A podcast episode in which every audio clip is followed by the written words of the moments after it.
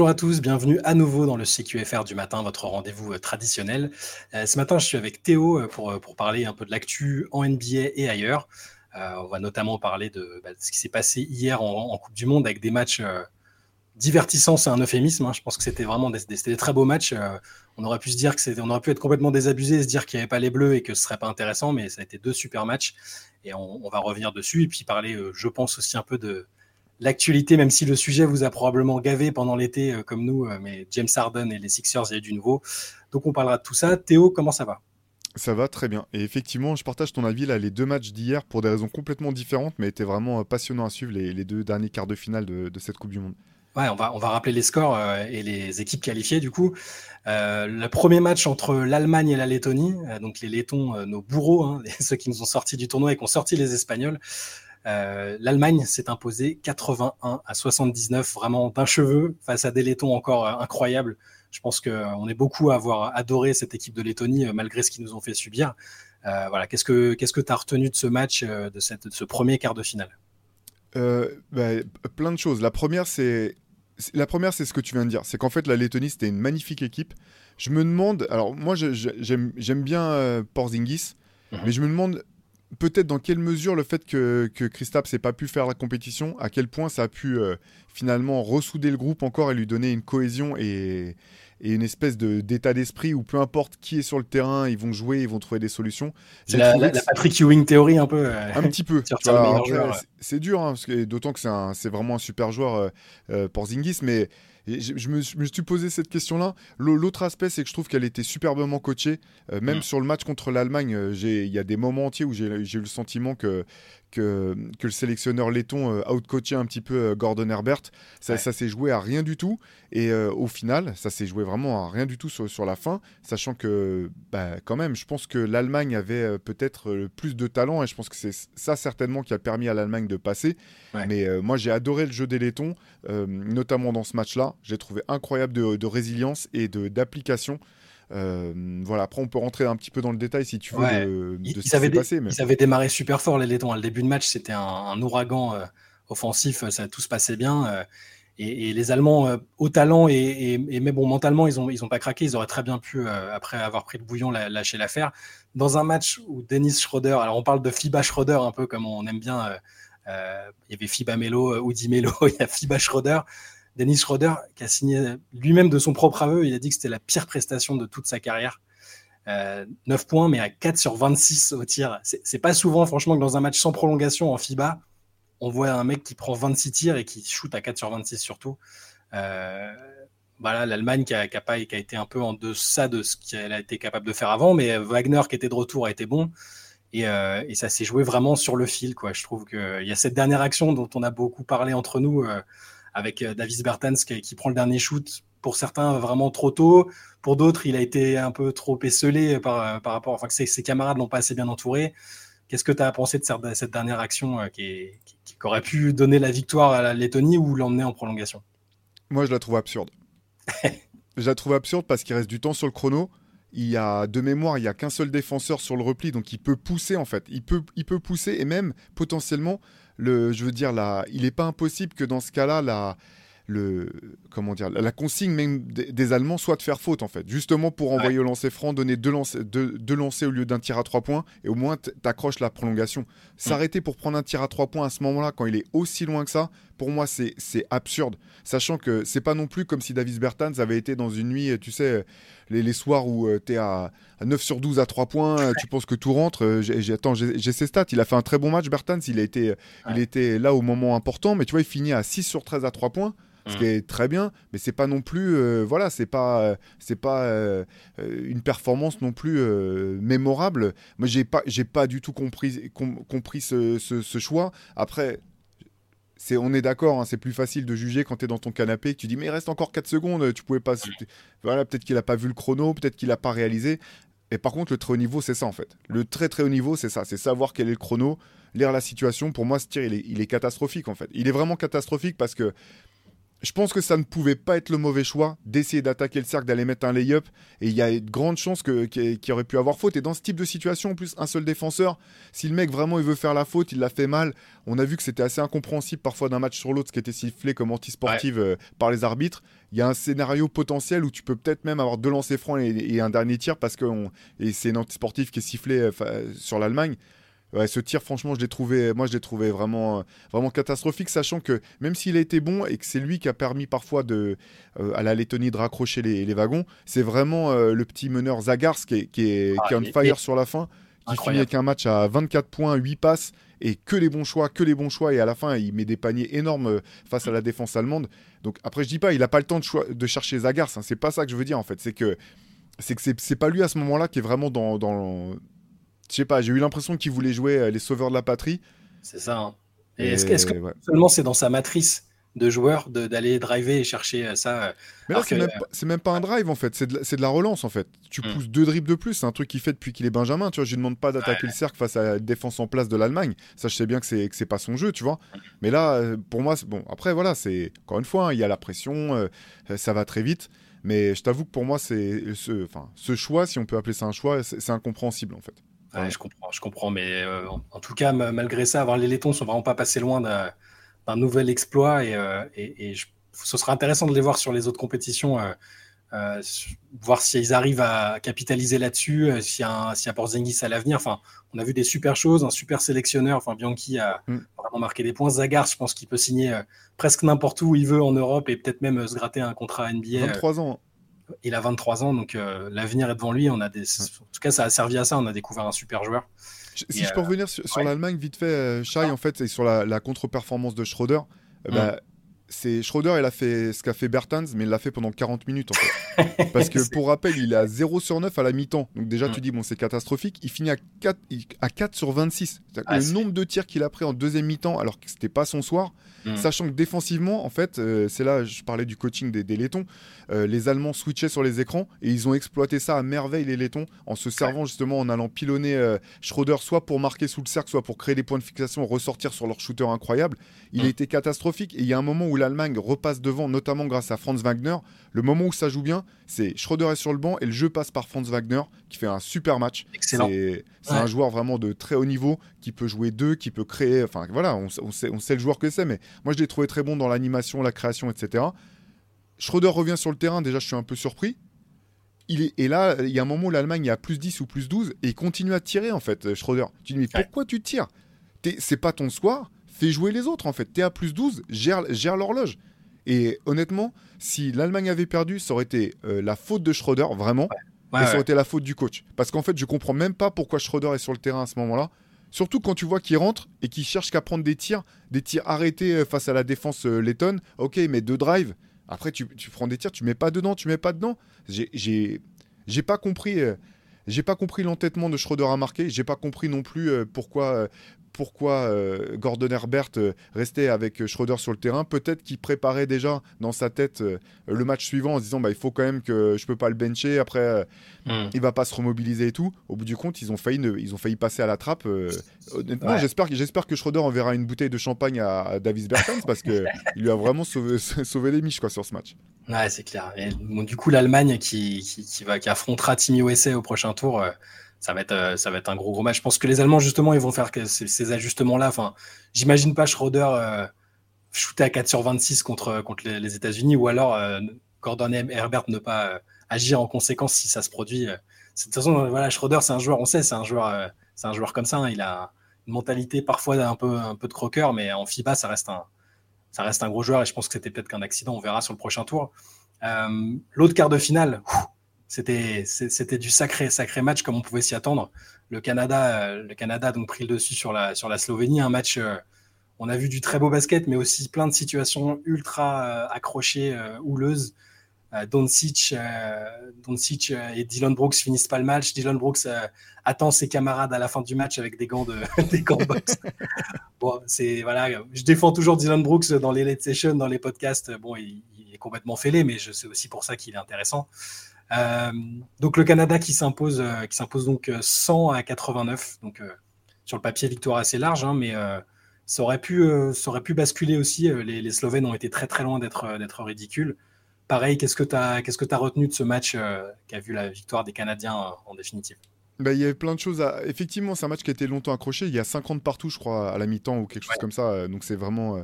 les Slovènes étaient encore complètement dans le coup. Euh, moi, ce qui me revient en tête forcément euh, tout de suite, c'est euh, bah, la double expulsion d'Oncic mm. et celle de Dylan Brooks.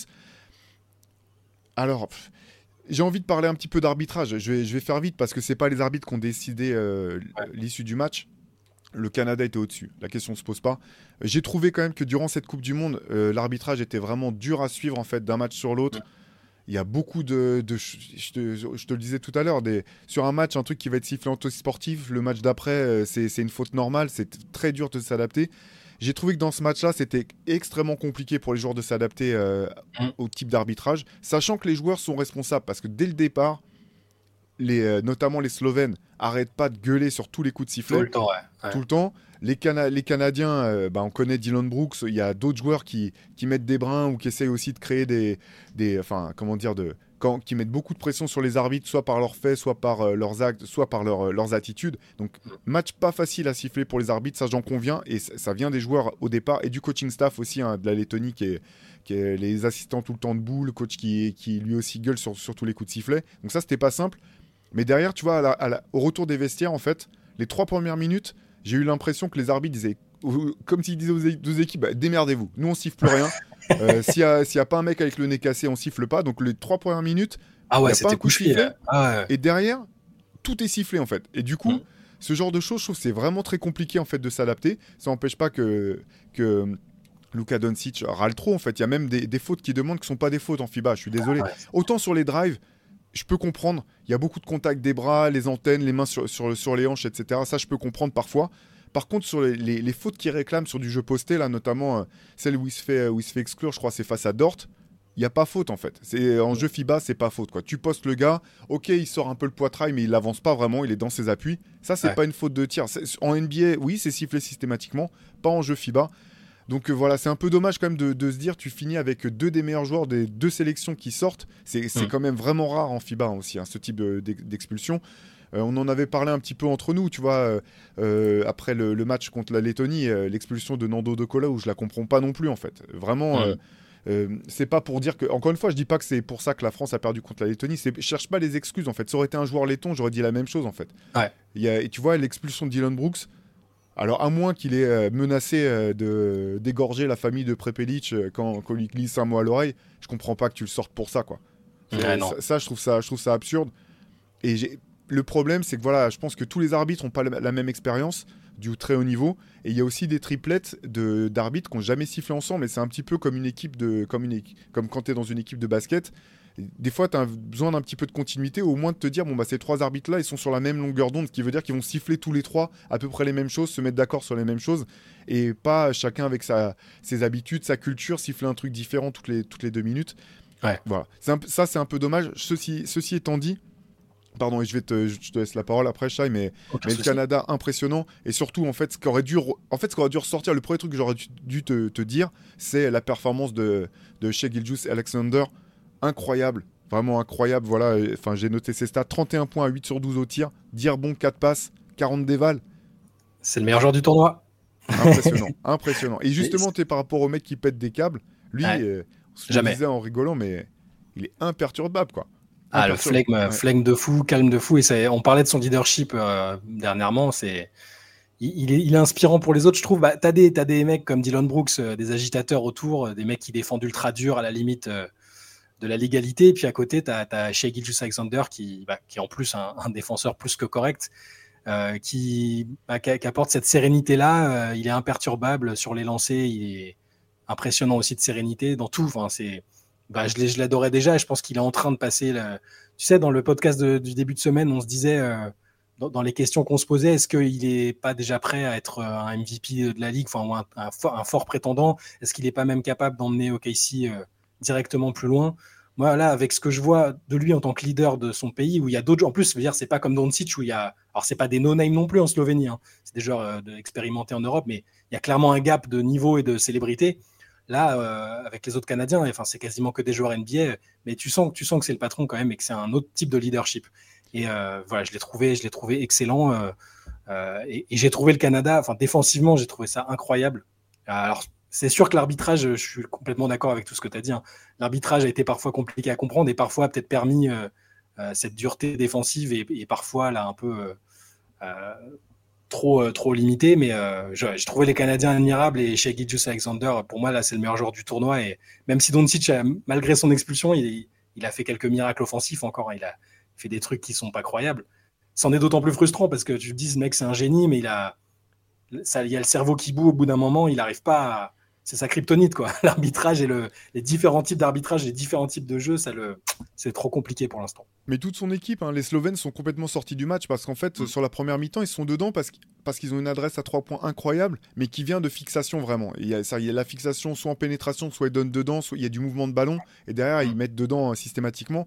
Et en deuxième mi-temps, tous les joueurs sont, euh, sont en train de gueuler sur les arbitres et euh, il y a beaucoup de tirs qui, qui sont pris, euh, pas forcément en première intention, mais il y a plus ces fixations, tout se passe en périphérie, c'est des shoots un peu précipités et finalement ils sont, ils sont sur le point de revenir quand même à un moment, il y a un moment à 4 minutes de la fin, je crois qu'ils reviennent à 9 points, Doncic est déjà au vestiaire, Dylan Brooks aussi, et tu dis il y a peut-être un coup à, un coup à faire. Et c'est là que j'ai trouvé chez impressionnant parce qu'au-delà des points qu'il met, il va chercher deux rebonds énormes, un en défense, un rebond défensif et puis un rebond offensif qui mmh. permettent dans la foulée bah, d'avoir des lancers francs et puis euh, au Canada de, de, vraiment de refaire l'écart. Mais tu sais, on parlait de son flegme. Après, par curiosité, je suis allé regarder en fait combien de fautes techniques il avait pris dans sa carrière en NBA. Il a pris deux fautes techniques en tout et pour tout dans toute sa carrière NBA et c'était l'an dernier. C'est-à-dire que ces quatre premières saisons, aucune faute technique. Et euh, alors je sais que finalement ça devrait pas être un fait de gloire de pas prendre de fautes techniques, euh, tu vois, quand tu, quand tu joues au basket, mais on sait très bien comment sont les stars NBA, euh, comment parfois ils essaient de mettre la pression, comment ça fait partie du jeu, etc. Je trouve, bah, en fait, c'est emblématique du mec, quoi. Le gars, il est... Tu si tu, si tu le filmes juste lui, après une action, c'est impossible de savoir s'il a marqué ou s'il a raté un tir. Exactement, il, il, a un contrôle des émotions qui... Alors, moi, je veux dire, je suis pas anti-émotion sur le terrain de basket. Il hein, n'y a pas de problème. On aime bien quand les mecs, ils ont la rage et tu vois qu'ils sont contents d'avoir marqué ou dégoûtés d'avoir raté des trucs. Mais là, lui, tu sens que c'est. Et il, la transmet, en fait. À partir du moment où c'est le leader de l'équipe, il transmet ce calme à OKC euh, et, et, au Canada. Donc, euh, ouais, c'est. Moi, je, je, je l'aime encore plus là après cette compète et, et, je maintiens que le Canada, ils peuvent, ils peuvent aller au bout. Hein, parce que même si les États-Unis ont fait un, un match impressionnant contre l'Italie, c'était que l'Italie, sans leur manquer de respect. Euh, et, le Canada, en jouant comme ça, en jouant aussi dur en défense, parce que vraiment, là, avec Barrett, euh, Dylan Brooks, euh, même tous les autres, hein, globalement, ils ont tous très bien défendu. Je me dis, attention, il va falloir passer quand même la, demi-finale hein, contre, contre la Serbie. et, donc voilà, donc les deux demi-finales, États-Unis-Allemagne, Canada-Serbie, on, va, on suivra ça de, de, très près évidemment et on en parlera. si je dis pas de bêtises, on, alors là on est, on est jeudi. c'est match de classement aujourd'hui. C'est match de classement et, et vendredi, vendredi les demi-finales ça va être super intéressant à suivre. Euh, on reviendra évidemment dessus. Juste un petit, euh, petit détour par la NBA, petit détour par ce sujet qui, comme je le disais en intro, on a peut-être gavé euh, la plupart d'entre vous. Nous, j'avoue que c'était aussi un peu rébarbatif parfois parce que ça évoluait pas. James Harden, alors il y a eu un article qui est sorti, un, article de Ramona Shelburne d'ESPN, hein, donc quand même quelqu'un de assez important dans, ce média-là et qui, est respecté en NBA, qui a souvent des infos, hein, qui, fait de la breaking news qui sort un article assez long pour expliquer en gros comment, euh, comment ça s'est détérioré entre Harden et les Sixers. Et, euh, et notamment, il y a deux, deux, choses qui ont clairement chagriné Harden parce que derrière, il a, il a, il a posté sur ses réseaux euh, des messages indiquant que c'était des, des, gros mensonges, que lui aussi pouvait sortir des infos comme ça. En gros, pour faire court, dedans, Ramon Shelburne explique que quand il y a eu les sélections du All-Star Game, que Harden n'a pas été sélectionné parmi les titulaires bah, Harden était vexé de ne pas y être et surtout vexé peut-être que les Sixers n'aient pas euh, plus poussé pour qu'il soit titulaire alors que euh, il a vu ses potes, ses potes entre guillemets Kevin Durant et, Kyrie Irving être pris. Et surtout derrière, il aurait pas donné signe de vie quand ils l'ont contacté pour être, pour être appelé en joker en fait. Et, et, quand il a voulu reprendre contact avec Adam Silver, Adam Silver, il a fait en gros, bah non mais c'est bon, j'ai pas, pas le temps pour ça. J'ai déjà demandé à Pascal Siakam, c'est lui qui sera remplaçant. Donc en gros, Harden accusé d'avoir boudé euh, l'All-Star Game, puis accusé ensuite d'avoir euh, mis une atmosphère un peu pourrie dans, le groupe sur des incidents, enfin des incidents, sur des faits comme celui, par exemple d'être d'être allé à Miami avant ses coéquipiers dans un avion privé pour, comment dire ça, profiter de la vie nocturne avant le match contre le Heat. Doc Rivers et certains joueurs bah, auraient bah, été passablement agacé par ce sujet-là, par euh, ce qu'il aurait fait. Et il y a tout un tas de trucs comme ça qui, qui expliquent, selon euh, son Ramona Shelburne et ses infos, que la situation s'est dégradée. Et c'est pas uniquement euh, ce fameux sacrifice financier qu'il aurait fait, qui lui aurait fait perdre 12 millions de dollars. Il en gagne quand même 35, 35 millions par an. Hein. On ne parle pas de quelqu'un qui a pris un minimum vétéran. voilà, donc tout, tout, ça pour dire que la situation, on aurait pu imaginer que ça allait peut-être se calmer. Il y avait ces déclats tonitruantes en Chine où il a dit je jouerai plus pour, pour Daryl Morey, mais la situation et le manque d'intérêt de la part d'autres équipes font que, bah, a priori, on se dirige plutôt vers un début de saison où il, fait partie des Sixers. Et ben là, au lieu que la situation se calme, ça se renvenime avec euh, un article que certains diront piloté, je pense, par la direction des Sixers pour, euh, pour continuer cette guéguerre. Voilà. Qu'est-ce que, qu'est-ce que tu penses de cette situation euh, autour de James Harden? Ce que j'en pense, c'est que en fait, je comprends pas pourquoi les différents protagonistes, que ce soit les Sixers ou James Harden, soient surpris. En fait, je comprends pas de quoi ils sont surpris. Ce que je sais, c'est que dans le dictionnaire, à sacrifice, il n'y a pas, dans le premier exemple que tu trouves comme phrase, il n'y a pas l'exemple d'un mec qui gagne 35 millions de dollars sur, euh, pour, pendant une année pour euh, mettre un ballon dans un panier. Écoute, Daryl Morey savait qui était James Harden. Euh, les, trucs quand, quand il part. la préparation des joueurs, franchement, d'avant les matchs, écoute, tu vois, le fait qu'il soit parti à Miami un soir avant pour, euh, pour faire la fête, si tu es performant sur le terrain, euh, on ne parle pas du truc. Jordan l'a fait des, tonnes de fois. Dennis Rodman, il y a des documentaires entiers faits sur sa carrière. Par contre, il faut que tu sois performant. Ce qui, ce qui fait tâche, c'est si tu te plantes, bah, bien sûr, tu sais que, que derrière, on va, on va pointer des trucs comme ça du doigt. Mais moi, je laisse aux athlètes le fait de se préparer comme, comme, comme bon leur, semble. Surtout qu'il a été euh, performant. Il, a, enfin, performant. Il avait le niveau All-Star. Enfin, nous, la plupart d'entre nous, on l'a mis, on l'avait mis comme All-Star cette saison. Donc. En saison, ouais. Après, saison régulière, de saison régulière et des playoffs, c'est pas, c'est quand même pas la même, quoi. Ça, ça d'accord. Après, sur le reste, je, je comprends pas cette guerre. Euh, enfin, cette guerre dans le sens où je comprends pas euh, vraiment de quoi les uns et les autres se plaignent. Les Sixers sont le joueur qu'ils voulaient. Euh, James Harden a choisi encore une fois d'opt-in, donc d'activer sa clause. Il a choisi quand il était au Nets de refuser la prolongation de contrat que lui proposaient mm. les Nets il a tout choisi. Donc euh, au bout d'un moment, il faut juste vivre avec les conséquences. Voilà, tu es sous contrat avec cette équipe, ça te plaît pas, mais c'est comme ça. Il y a des tas de gens euh, qui sont dans leur boulot, ils aiment pas leur, leur boss ou quoi que ce soit, mais c'est comme ça. Euh, tu... Je dis pas qu'il faut accepter tout et qu'il faut accepter de, bah, qu'il faut accepter toutes les conditions de travail. Tu vois, c'est pas ça que je, veux dire, mais je comprends pas. Je continue à pas vraiment comprendre toute cette situation. je pense que la, la, communication de James Harden elle est catastrophique. Parce qu'en fait, euh, d'une part, tu te dis, bon, en fait, tu vois bien, là, il n'y a aucun marché, en fait, pour lui, et vu les prétentions qui, salariales qu'il a, et vu le fait que quelle équipe va maintenant se saigner pour le faire venir et lui dire, non, mais t'inquiète, on va tout de suite te proposer un contrat de 4 ans à, euh, je sais pas quel, 3, genre 3 plus 1. Euh, pour moi, la meilleure solution, finalement, pour, pour James Harden, ça restait de rester au Sixers, c'est de re-signer un contrat. Alors après, il a dit que c'était parce que le timing n'était pas bon, je sais pas. Je, écoute, pour moi, c'est incompréhensible. Euh, si j'étais du côté de Philadelphie, je me ferais quand même beaucoup de mourons parce que je vois pas comment, je vois pas d'issue positive pour les Sixers et leurs fans à court terme. Mm. Je vois vraiment, je vois pas d'issue positive. Je vois pas quelle équipe va venir se positionner pour, euh, pour leur sauver la mise et leur offrir. Euh, pas avant le début de saison en tout cas. Pas, non, c'est clair. Et du coup, ce qui est sûr, c'est que James. Enfin, j'entendais ça dans un podcast de, de, Zach Lowe hier. Là, c'était Bobby Marks qui disait Ouais, ce qui, est, ce qui est dur début septembre, c'est que tous les mecs qui voulaient trader et qui l'ont pas été, c'est le moment où ils disent Ah ouais, mais dans trois semaines, il faut que je sois au training camp. Quoi. Bah, ça va être le cas pour James Harden parce que on sait les répercussions euh, potentielles que ça peut avoir si jamais il refusait d'aller au training camp, euh, que ce soit financière ou même euh, contractuelle. Donc il va être obligé d'y aller. J'aimerais, l'ambiance, l'ambiance va être, va être sympa. Après, avec le coach, ça a l'air d'aller. Avec Nick Nurse, les premiers contacts ont apparemment été bons, mais c'est avec la direction, quoi, avec Daryl Morey. Euh, je veux dire, les deux, euh, les deux vont pas, doivent même pas se croiser, quoi. Et euh, j'ai écouté le, même podcast que toi. Ils expliquaient que le scénario qui aurait été le plus, le plus cool presque pour tout le monde, c'est que bah, fassent le début de saison avec les Sixers, ça se passe correctement, à minima correctement, et que derrière les Sixers, bah, ils attendent une offre, ils attendent qu'une équipe se plante un peu en début de saison, type les Clippers, parce que les Clippers avaient un intérêt, mais un intérêt modéré, hein, donc pas au point de lâcher des, énormes assets pour le récupérer et que bah, au bout de 15-20 matchs, une équipe se décide à faire un move pour Harden pour le récupérer et, que tout le monde soit content. Les Sixers soient débarrassés de ce problème-là. Harden, euh, visiblement, a pas envie de, jouer pour une équipe où il y a Daryl Morey. Les Sixers n'ont pas spécialement envie de dégager Daryl Morey maintenant. Donc là, on est parti sur un sur Harden qui démarre la saison avec les Sixers, mais dans quelles conditions? Enfin, ça va. Et, le sujet connexe dont on parlera peut-être plus tard, forcément, à un moment, c'est encore Joel Embiid parce que on sait qu'il met des pressions en interne pour que l'effectif soit amélioré, pour que ce soit compétitif.